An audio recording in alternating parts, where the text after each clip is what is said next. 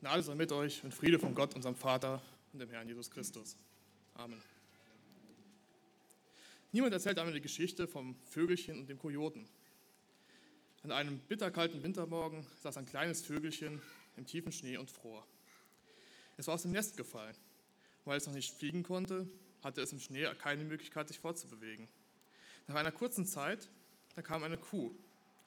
Sie sah das Vögelchen, wie es da im Schnee saß und fror, und ohne kurz nachzudenken, kehrte die Kuh dem Vögelchen ihr Hinterteil zu, hob den Schwanz und grub das Vögelchen unter einem warmen, dampfenden Fladen. Nachdem die Kuh wieder fort war, kam ein Kojote des Wegs. Er hörte das Vögelchen leise zwitschern und entdeckte es schließlich in dem frischen Kuhfladen. Auch er überlegte nicht lange. Er ging zu dem Vögelchen hin, nahm es behutsam aus dem Dung heraus, machte es sorgfältig sauber, er hielt es in seiner warmen, schützenden Hand, er begutachtete es und dann riss er das Maul auf und verschlang es. Und die Moral von der Geschichte?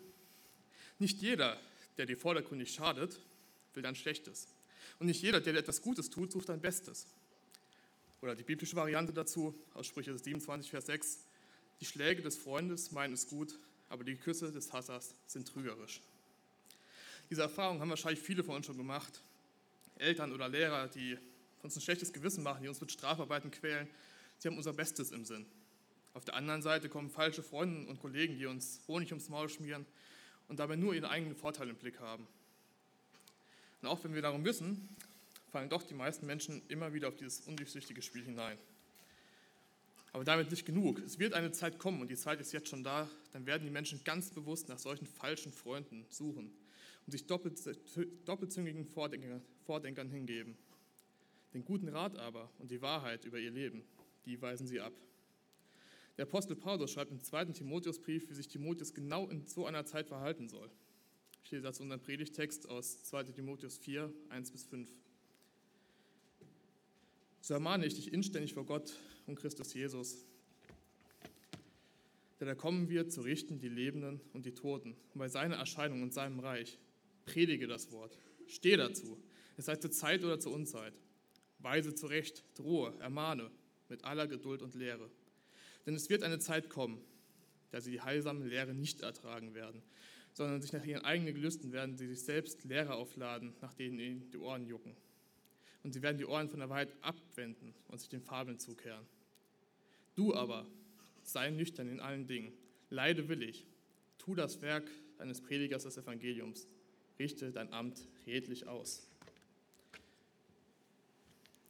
Herr, wir wollen dich bitten, dass du uns die Ohren aufmachst und dass du unser Herz weiß machst. Sprichst du zu uns und verändere uns durch dein Wort, Herr. Amen.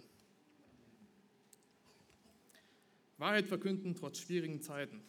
Das ist unser Thema für heute. Wahrheit verkünden trotz schwierigen Zeiten.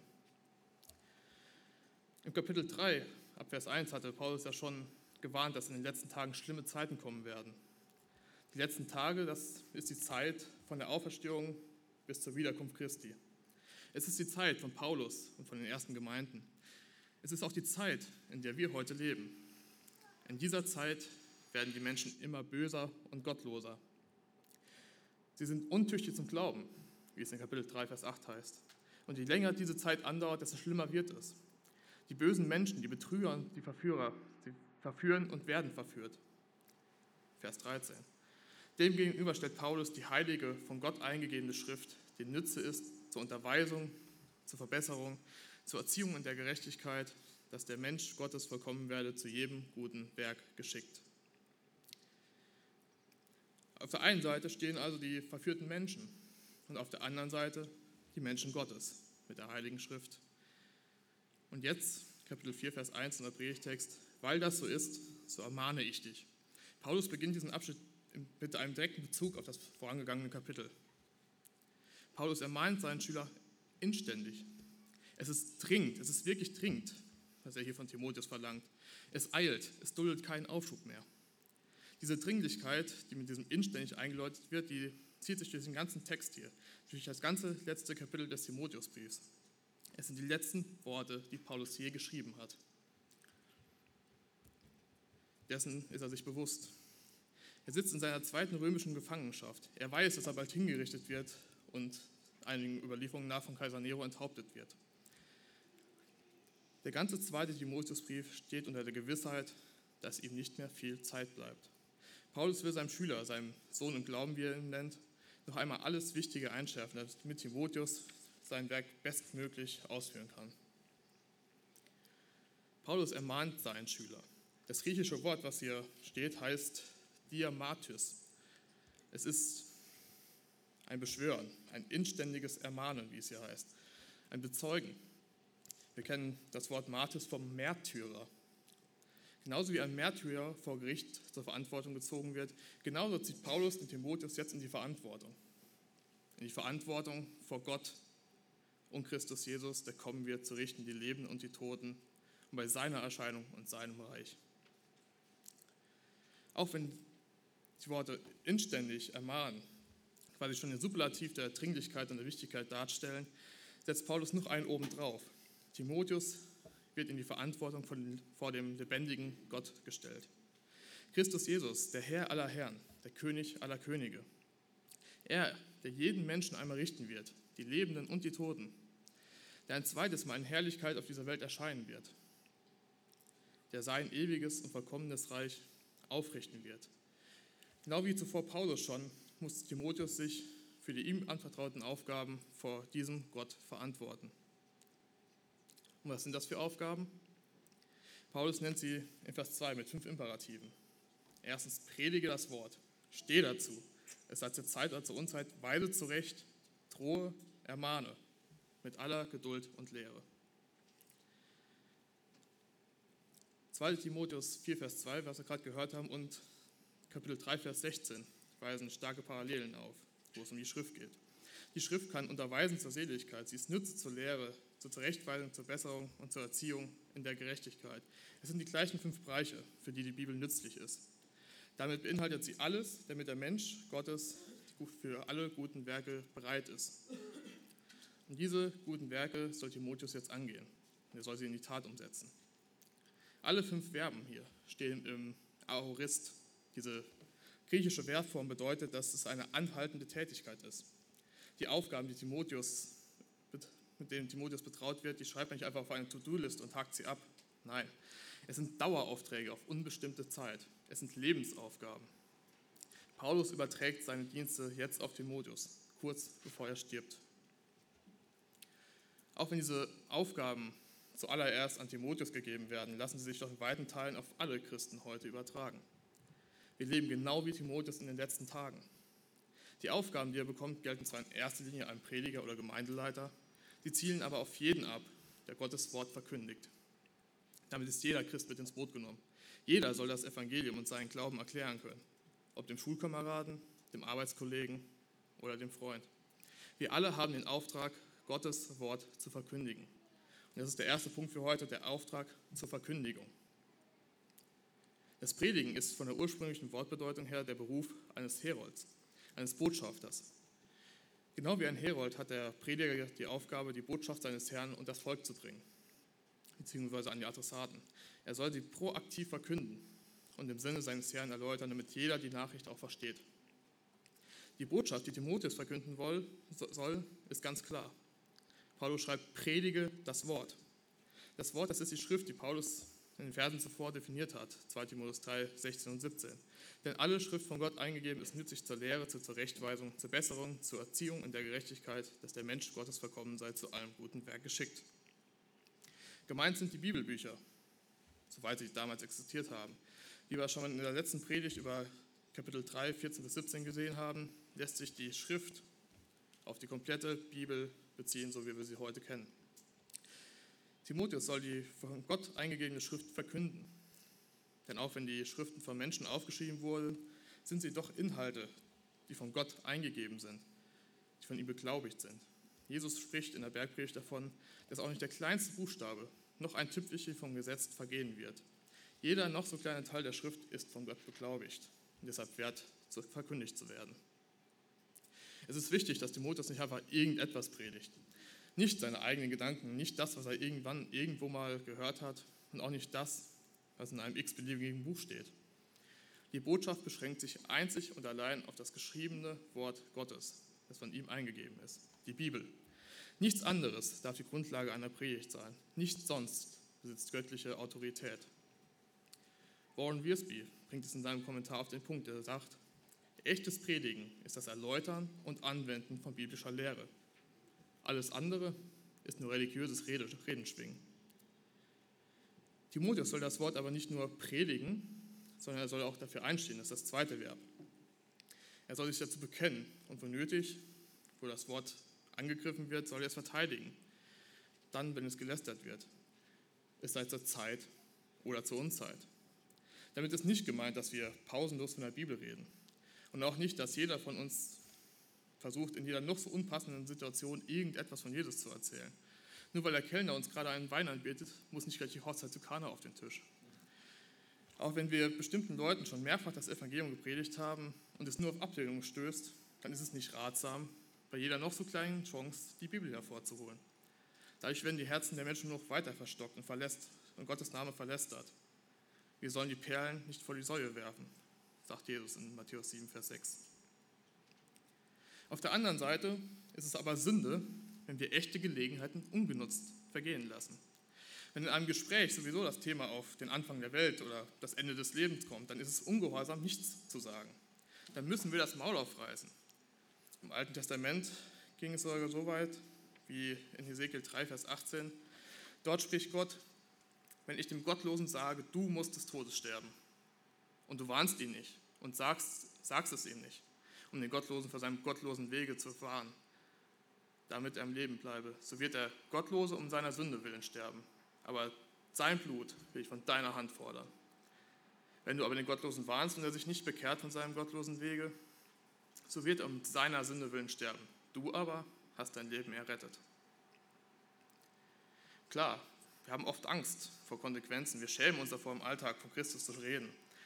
In Zeiten von Krieg und Verfolgung bekommen wir es zu Recht mit der Angst zu tun. Aber das ändert nichts an der Aufgabe, die wir haben. Am Anfang des zweiten Timotheusbriefes schreibt Paulus in Kapitel 1, Abvers 7, denn Gott hat uns nicht gegeben einen Geist der Furcht, sondern einen Geist der Kraft, der Liebe und der Besonnenheit. Darum schäme dich nicht des Zeugnisses unseres Herrn, noch meiner, der ich sein Gefangener bin, sondern leide mit mir für das Evangelium in der Kraft Gottes. Zusammengefasst, zur Zeit oder zur Unzeit. Das heißt, dass wir bewusst in Gottes Kraft, in der Liebe zum Sünder und mit Besonnenheit und ohne Angst und Scham für Gott Zeugnis geben. Die nächsten drei Verben, die nächsten drei Aufgaben, die Paulus weitergibt, hängen sehr eng zusammen. Weise zurecht, drohe und ermahne. Zurechtweisen bedeutet hier zu überführen. Timotheus soll mit logischen Argumenten die Wahrheit aufdecken und sie den Menschen erklären. Er soll versuchen, sie zu überzeugen. Das nächste ist das Drohen. Es geht nicht darum, jemanden zu bedrohen, sondern wenn nötig ein autoratives Machtwort zu sprechen. Das ist damit gemeint. Das ist quasi die Fortsetzung von dem, was man in Kapitel 2 ab Vers 23 liest. Dort steht aber die törichten und unnützen Fragen weise zurück, denn du weißt, dass sie nur Streit erzeugen. Es ist der nächste Schritt, wenn das Überzeugen nicht mehr weiterhilft, wenn ein Gespräch mit guten Argumenten nicht mehr weiterkommt und alles sich nur im Kreis dreht, dann soll Timotheus die biblische Position noch einmal klar darstellen und dabei nicht von der Bibel abweichen. Er soll keine falschen Zugeständnisse machen. Er soll nichts von der Wahrheit wegnehmen. Vielmehr sollen die persönlichen Konsequenzen noch einmal klar aufgezeigt werden, bevor man sein Gegenüber dann vor die Entscheidung stellt. Luther schrieb in seinem Kommentar zu 1. Mose 1, wenn Mose schreibt, dass Gott in sechs Tagen Himmel und Erde und was darin ist geschaffen hat, so lasst es das so bleiben, dass es sechs Tage gewesen sind. Kannst du es aber nicht vernehmen, wie es sechs Tage gewesen sein sollen, so tue dem Heiligen Geist die Ehre, dass er gelehrter sei denn du. Weil es aber Gott redet, so gebührt es uns nicht, sein Wort aus Frevel zu denken, wohin wir wollen. Wo die Bibel eine klare Position vertritt, da sollen und müssen wir die Aussagen als gegeben und als wahr annehmen. Das Machtwort, um das es hier geht, das kommt nicht aus uns heraus, sondern aus der Bibel. Wer ein solches Machtwort nicht von der Bibel herleitet, sondern von sich aus spricht, der verleiht sich selbst eine göttliche Autorität und er versündigt sich damit. Er hebt sich selbst zu Gott und deshalb ist es wichtig, dass wir vorher unsere Positionen sauber, sauber argumentiert haben, bevor wir ein Machtwort sprechen. Es muss immer an der Bibel überprüfbar sein. Mit so einem Machtwort ist das Gespräch aber keinesfalls vorbei. Damit kann man sein Gegenüber ja schlecht sitzen lassen. Dann kommt die letzte Aufgabe, die Paulus hier weitergibt. Ermahne. Ermahnen, dass manche einen ermunternden, einen seelsorgerischen Zuspruch geben. Das heißt wiederum nicht, dass wir mit einem seelischen Druck noch einmal auf die Tränendrüse drücken und das versuchen durchzusetzen, was mit Argumenten nicht geklappt hat, sondern wir sollen konkrete Hilfe leisten. Wir sollen helfen, Gottes Wort, dass Gottes Wort verstanden wird. Wir sollen helfen, dass es konkret im Leben unserer Hörer angewandt wird. Hier gilt es, ein gutes Verhältnis zwischen Empathie und Klarheit zu finden.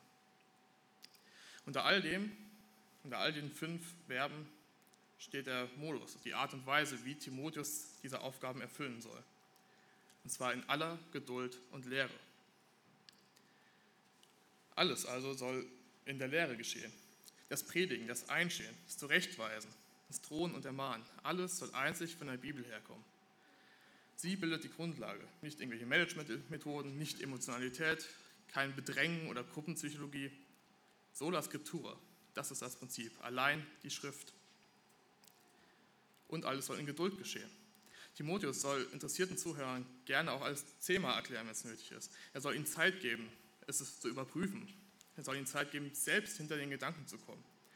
Er soll den Leuten in einem gesunden Rahmen nachgehen und sich Zeit für jeden Einzelnen nehmen.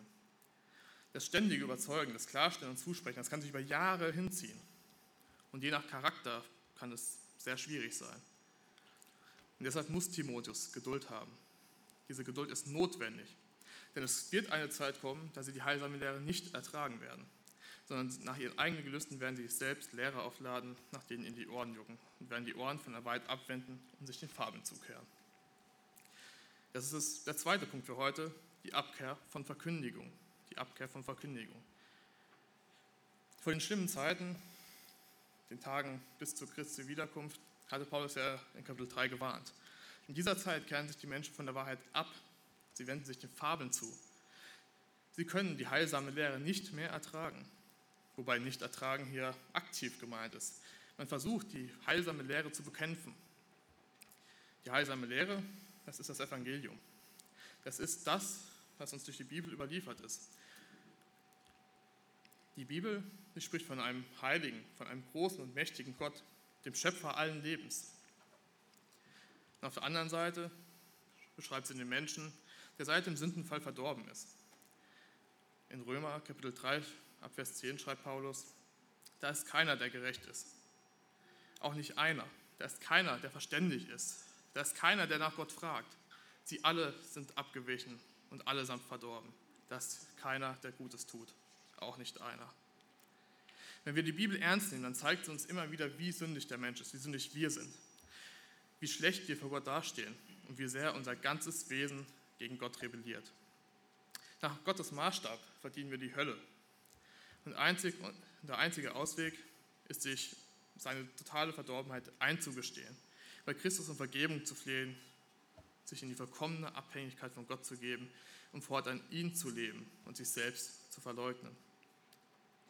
Das hört niemand gerne. Es ist kaum verwunderlich, dass die Menschen von dieser Lehre abkehren, dass sie sich in Fabeln zu wenden. Mit Fabeln ist hier ganz allgemein verschiedene Weltanschauungen und Philosophien gemeint völlig egal welche. Es ist angenehmer als die heilsame Lehre. Die Bibel bedrückt doch nur, sie macht den Menschen klein. Es gibt so viele schöne Farben, es gibt so viele schöne Farben, so viele Weltanschauungen, nach denen uns doch die Ohren kitzeln, nach denen uns die Ohren jucken, wie es hier heißt. Die Idee, dass das Universum, die Erde, das Leben, dass alles nur ein Zufall ist, dann braucht kein Gott mehr, man muss sich von nichts mehr und niemandem mehr verantworten. Und wenn es schon irgendetwas göttlich gibt, dann ist es der Mensch, der göttlich ist. Alles, was, für, was es für eine bessere Welt braucht, trägt der Mensch doch schon in sich. Es muss sich nur jeder Mensch frei entfalten und selbst verwirklichen können. Viele Menschen denken so. Unter anderem der Humanist und Neosatanist Alistair Crowley, der schreibt, tu, was du willst. Das ist das ganze Gesetz. Das Ganze, diese Fabeln, gibt es natürlich auch mit Gott. Das Paradebeispiel hier ist Joel Austin, der wohl bekannteste Vertreter des sogenannten Wohlstandsevangeliums. In seinem Buch Best Life Now gibt er verschiedene Anweisungen, wie ein Christ leben soll. Wie man schon jetzt hier auf der Erde das bestmögliche Leben bekommt. Einige Zitate dazu. Wenn du erstmal dein Leben wenn du dir erstmal dein Leben vorstellst, voll Erfolg, Gesundheit, Vollkommenheit, Freude, Frieden und Glück, dann gibt es nichts mehr, das dir dieses Leben leben kann. Wir sind alle für ein großartiges Leben geboren. Du wurdest geboren, um zu gewinnen. Gott will, dass du in Fülle lebst. Du bist ein Champion. Gott erfüllt dir deine Herzenswünsche. Noch bevor er dich gemacht hat, hat er dich darauf vorbereitet, ein Leben im Überfluss zu leben. Er will, dass du glücklich und gesund bist und vollkommen. Wenn du dein Denken mit Schlechten kontaminierst, wenn du schlecht von dir denkst, dann ist dein Leben nicht mehr im Einklang mit dem Wort Gottes. Weiter heißt es, denke positiv und Gott erfüllt dir deine Wünsche. Er sieht dich als starken, mutigen, erfolgreichen Menschen. Du bist zu höheren berufen. Du musst den Teil Gottes nehmen, der in dir selbst existiert und deine eigene Realität kreieren. Soweit Joel Austin in seinem Best Life Now. John MacArthur kommentiert dazu, die einzige Möglichkeit, wie das hier auf Erden dein bestes Leben sein kann, ist, dass du in die Hölle kommst. Aber das, was John Austin sagt, das ist es, was unser Ego schmeichelt. Die Menschen suchen sich Lehrer, nach denen ihnen die Ohren jucken. Es sind Lehrer, denen man gut zuhören kann. Ihre Reden gehen butterweich durch das Ohr in den Kopf hinein ins Herz. Und wenn erst einmal alles voll Fett trieft, dann ist kein Platz mehr für heilsame Speisen. Sie wenden ihre Ohren ab von der Wahrheit und kehren sich den Fabeln zu, den Legenden und Philosophien. Wo die Bibel von der Heiligkeit Gottes und der Sündhaftigkeit des Menschen spricht, lässt sich der Mensch nur allzu gerne auftischen, sein eigener Gott zu sein. Selbstvergötterung statt Anbetung. Natürlich ist es schöner zu hören, dass man selber gut ist, so wie man ist, dass man sich nicht ändern muss, dass man sich nicht vor einem heiligen und gerechten Gott verantworten muss, dass man nicht in die Hölle kommt. Aber was bringt dieses schöne, schmeichelnde Reden, wenn sie nicht wahr sind? Es ist wie mit dem Vögelchen am Anfang. Was bringt es, wenn wir in einer, Seife, in einer Seifenplatte zu leben, wenn, doch am Ende, wenn man doch am Ende in den Schlund geworfen wird? Ist es dann nicht viel besser, in dem ganzen Mist, der uns anhaftet, bei Gott geborgen zu sein? Die Schläge des Freundes meinen es gut, aber die Küsse des Hassers sind trügerisch. Die falschen Lehrer lassen dich mit ihren Farben blindlings ins Verderben laufen.